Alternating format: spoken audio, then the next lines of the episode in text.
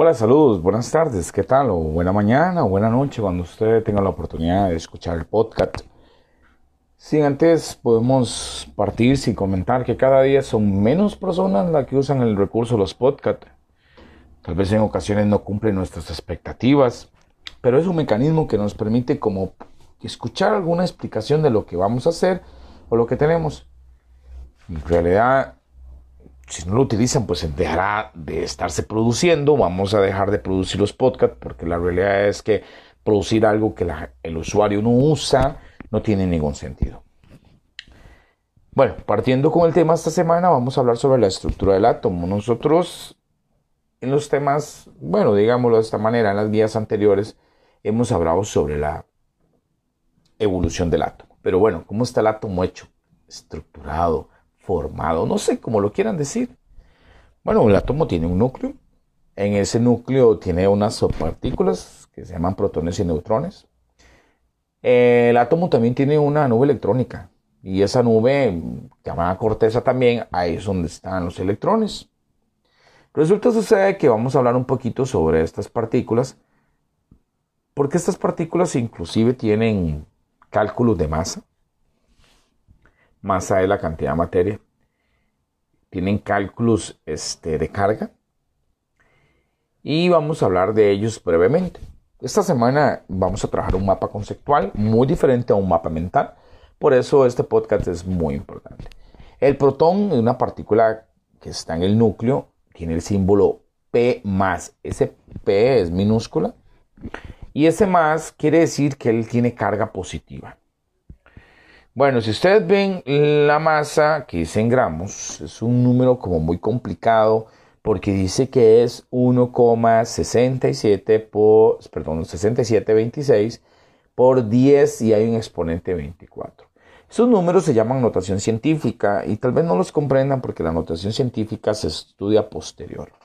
Bueno, la masa no nos la vamos a aprender, pero sí la pueden escribir, hay que respetar la estructura de la notación científica su carga relativa es más 1 o 1 más, o simplemente con que se ponga el signo más, se sobreentiende. El neutrón es n, o también se lo encuentra como una n con un cero chiquitico, o nosotros lo llamamos n sub 0.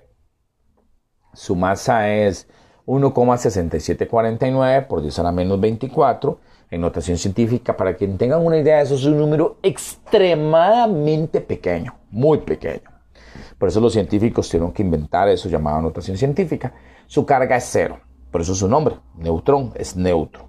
Protón es positivo, neutrón es neutro. Y luego, el electrón, el símbolo es E, se puede escribir solamente la E, pero minúscula. Eso sí vamos a ser enfáticos, en minúscula. Si usted que escribe la E menos, también es correcto. Su masa es 9,11 por 10 a la menos 28. Eso quiere decir que es inclusive mucho más pequeño que las dos partículas nucleónicas. O sea, nucleónicas quiere decir que están en el núcleo. El protón y el neutrón son nucleónicas. Su carga relativa o su carga es menos 1. También se puede poner un solo menos. Porque cuando en química el número uno existe en ocasiones no se pone y no es tan, tan, pero tan problemático. En lecciones posteriores vamos a ver para qué sirve todo esto. Es donde van a venir eh, los números atómicos, los números másicos. Si usted revisa el material, eh, viene un caso en el que representan una Z y le dice Z26, que eso es como el número de identidad, el número atómico de un átomo. Ese será el tema de la próxima guía.